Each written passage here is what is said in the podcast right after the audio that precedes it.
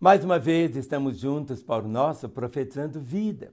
Um momento de ouvirmos a bendita palavra do Senhor é um momento de reflexão. Eu tenho orado, suplicado a graça do Pai para que Ele me conceda a palavra que o seu coração está precisando.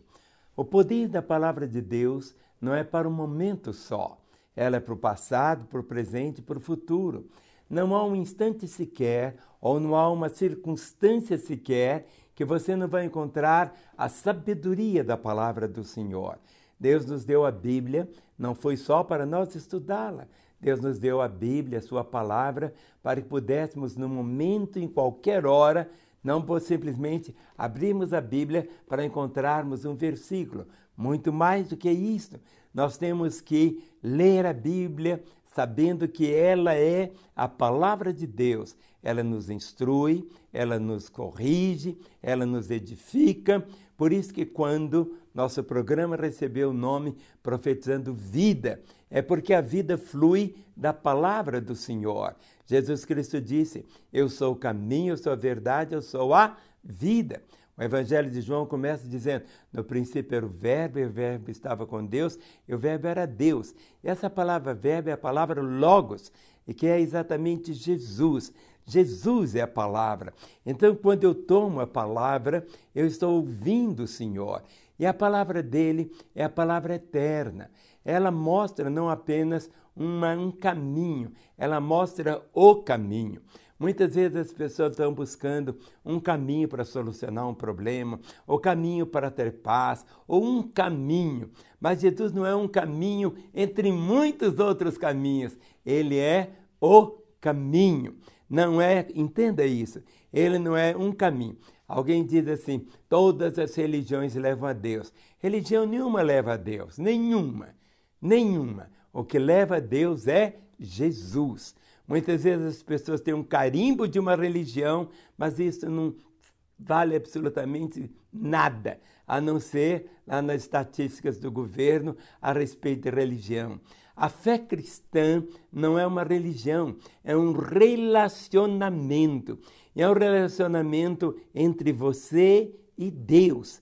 Há um só Deus, e a Bíblia diz que só há um mediador entre Deus e os homens. E esse mediador é Jesus. Durante a sua caminhada aqui na Terra, Deus concedeu que você tivesse algo que os teólogos, sabe, chamam assim de livre-arbítrio. Ou seja, você é livre, você pode escolher as suas decisões, tomar o caminho que você quiser tomar, você é livre. Tudo bem, você é livre, mas agora você não é livre, sabe de quê? Das consequências das suas escolhas.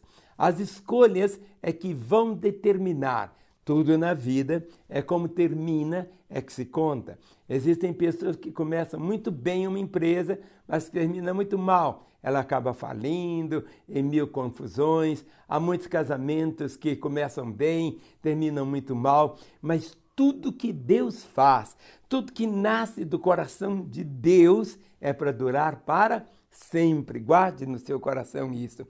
E o amor dele por você não é de vez em quando é permanente. Não há um momento sequer que os olhos de Deus não repousam sobre você. Eu quero ler hoje três versículos. O coração do homem pode fazer planos, mas a resposta certa vem dos lábios do Senhor. Todos os caminhos do homem são puros aos seus olhos, mas o Senhor pesa o espírito. Confia no Senhor as tuas obras e teus desígnios serão estabelecidos. Deus concedeu a mim e a você a alma. A nossa alma é nossa mente, nossa emoção e nossa vontade. E dentro da nossa vontade, temos algo que os teólogos chamam assim de livre-arbítrio.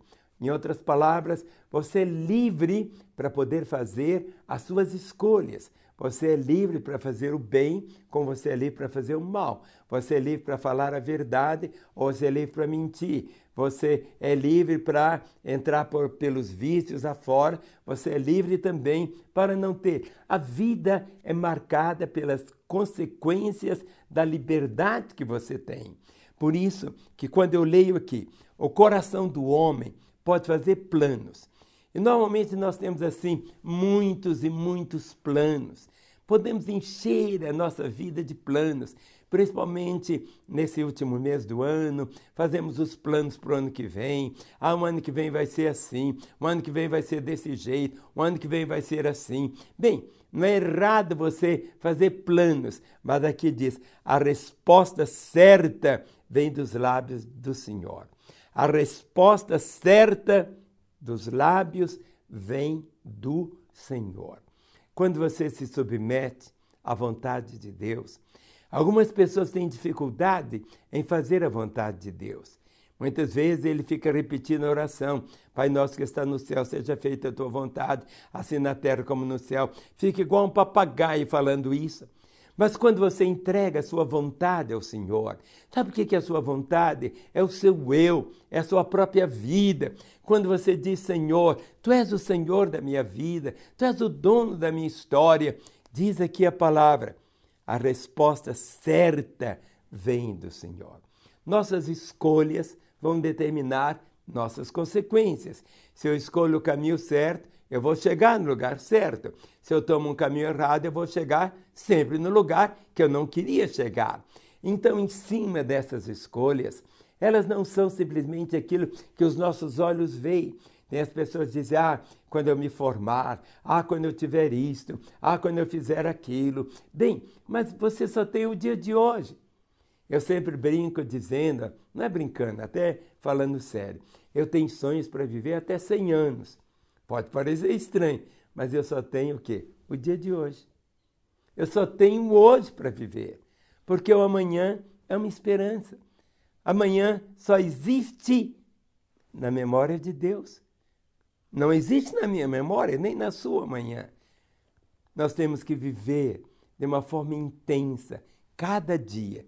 Por isso que a palavra diz: o coração do homem pode, pode fazer planos, você não é uma marionete, um autômato, um robô. Não.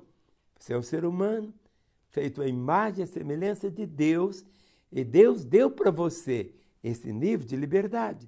O coração do homem pode fazer plano, mas a resposta certa dos lábios vem do Senhor. E diz assim: todos os caminhos do homem, todos os caminhos do homem são puros aos seus olhos, mas o Senhor pesa o espírito. O que é pesar o espírito? Deus conhece as nossas intenções. Muitas vezes tem pessoas que desejam ser muito ricas, mas qual é a intenção do coração dessa pessoa? Eu quero ser rico para gozar, eu quero ser rico para possuir, eu quero ser rico para olhar as pessoas de cima para baixo, eu só quero ser rico, entende? Para tirar desaforos, eu quero ser rico para isso, para aquilo. Sabe? Quantas coisas tão tolas, quantas coisas que são tão assim, é, aparentemente, coisas assim, tão nada. Quando diz aqui, confia no Senhor, confia nele. Todos os caminhos do homem são puros aos seus olhos, mas o Senhor pesa o espírito. A sua motivação, Deus conhece. Ele sabe por que você está fazendo o que está fazendo. Ele conhece por que, que você quer fazer o que você quer fazer. Por isso diz aqui sim: confia ao Senhor as tuas obras, e teus desígnios serão estabelecidos. Confia no Senhor. Confia nele as suas obras. Aquilo que você faz, aquilo que você pensa, aquilo que você é. Por isso que a Escritura diz entrega o teu caminho ao Senhor, confia nele e o mais ele fará.